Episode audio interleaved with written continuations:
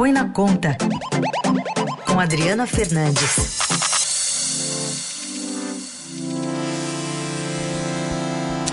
Oi, Adri, bom dia.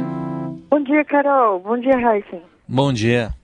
No que, que, a gente deve ficar de olho nesses primeiros passos da tramitação da reforma da reforma tributária do governo, ou parte dela, lá no Congresso?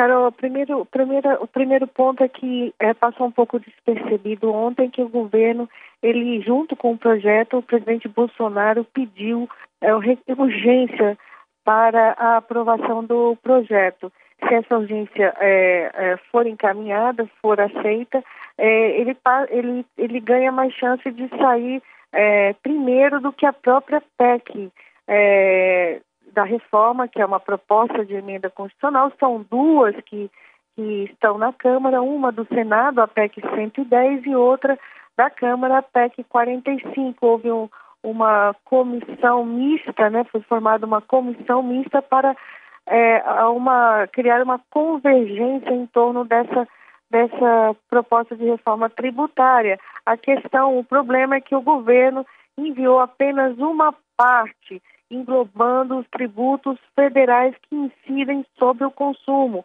o PIS, o PASEP e a COFINS nas, nas duas PECs que estão no Congresso, o que é, elas são muito mais amplas, elas, elas incluem o ICMS, que é o principal imposto cobrado pelos estados, e o ISS dos municípios. Então começa aí uma disputa se vai primeiro é, ser aprovado esse projeto criando o IVA federal ou é, esse IVA, essa proposta de IVA é, será acoplada ao, às duas PECs, é, dando início né, a uma proposta muito mais ampla, muito mais robusta, como querem os governadores. Bom, a gente está vendo aí nesse, nessa proposta, Adri, uma alíquota que se diz única de 12%, só que tem as exceções, né? Uma delas para os bancos, 5,8% a alíquota. Uh, o que, que justifica? Os bancos já tinham uma alíquota diferenciada no outro regime, né? Uma alíquota mais baixa, é, decorrente da forma do modelo né, de, de negócio. É, o governo resolveu manter essa, essa diferenciação com um, é, calibrando a alíquota mais alta, mas ainda há dúvida se é, no modelo que foi apresentado ontem, que permite muitas deduções né, no, pelas instituições financeiras, se elas não vão acabar é, pagando menos imposto. Isso é um debate forte que vem pela frente. Por quê, Heisen? Porque outros setores terão a carga, a carga tributária, setores que hoje são é, com, têm uma, uma tributação mais baixa, é, terão, terão um aumento muito elevado de uma, para, da sua carga tributária. São principalmente setores que têm é, intensa mão de obra, setores que oferecem serviços para o consumidor final, é, esses terão um aumento da carga tributária, estão chiando, né? estão reclamando, estão dizendo que vão é, para a guerra no Congresso Nacional, principalmente que eles, porque eles não aceitam né, esse aumento da carga sem a desoneração da folha de pagamentos. Essa desoneração não foi dessa vez que o governo enviou, porque ainda há muita é, é, polêmica, controvérsias com relação ao financiamento da desoneração, o ministro é, insiste, o ministro da Economia, Paulo Guedes, insiste na criação de um novo tributo que a cada dia, Heisen, começa a ganhar mais adeptos. Então, temos aí um jogo muito complexo pela frente. É, parlamentares, né, alguns dizem que dá para aprovar até o fim do ano uma primeira votação na Câmara dos Deputados da PEC, da PEC da reforma, né, e não, não só o projeto do governo, que tem, exige quórum mais, mais, é, mais simples. Qualificado, né?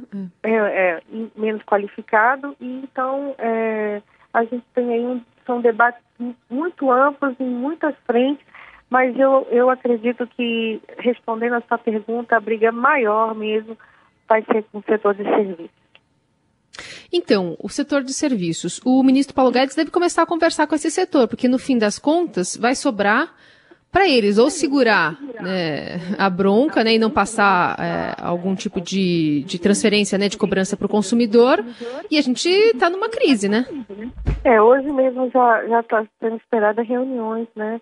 Estão sendo esperadas reuniões com, com representantes desse setor que desde a semana passada, quando é, viram que a alíquota seria de 12%, considerada muito alta, né? E sem é, sem maior diferenciação, eles defendiam três alíquotas para calibrar melhor a carga tributária, e não foi o que aconteceu, então eles estão agora é, começando a, a se articular mais fortemente, também principalmente no Congresso Nacional, com os parlamentares, porque nos últimos meses eles fizeram uma intensa, é, uma intensa conversa com, com a equipe técnica do Ministério da Economia para tentar é, é, vencer, é, é, vender essa ideia de alíquotas diferenciadas, mas não deu certo. A proposta foi com a alíquota de 12%.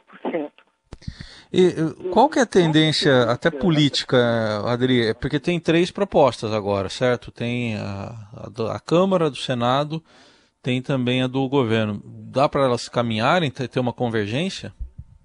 Esse essa é o grande ponto, né? O, o relator da, da reforma da PEC, né, na, da, da comissão mista, o deputado Aguinaldo Ribeiro, ele tem ficado muito na moita, né? Ele, nos últimos tempos, tem mantido reuniões técnicas, avançado nas discussões. Por ele, eh, essa, ele toca essa PEC, né? Essa, essa aprova a PEC de forma ampla mas a gente tem aí a pressão do governo para fazer um projeto, para aprovar o projeto inicial. É, então, são é, essa negociação é que a gente vai ver pela frente. Como eu disse, o pedido de urgência do presidente Jair Bolsonaro para o seu projeto é um indicativo de que o governo vai buscar, sim, a aprovação primeiro do seu IVA, a unificação dos seus tributos é, antes da PEC. Essa Adriana Fernandes, esmiuçando né, e trazendo os detalhes dessa, desse início de tramitação de parte da reforma da Previdência do governo. Adri, obrigada, viu? Até sexta. Até sexta.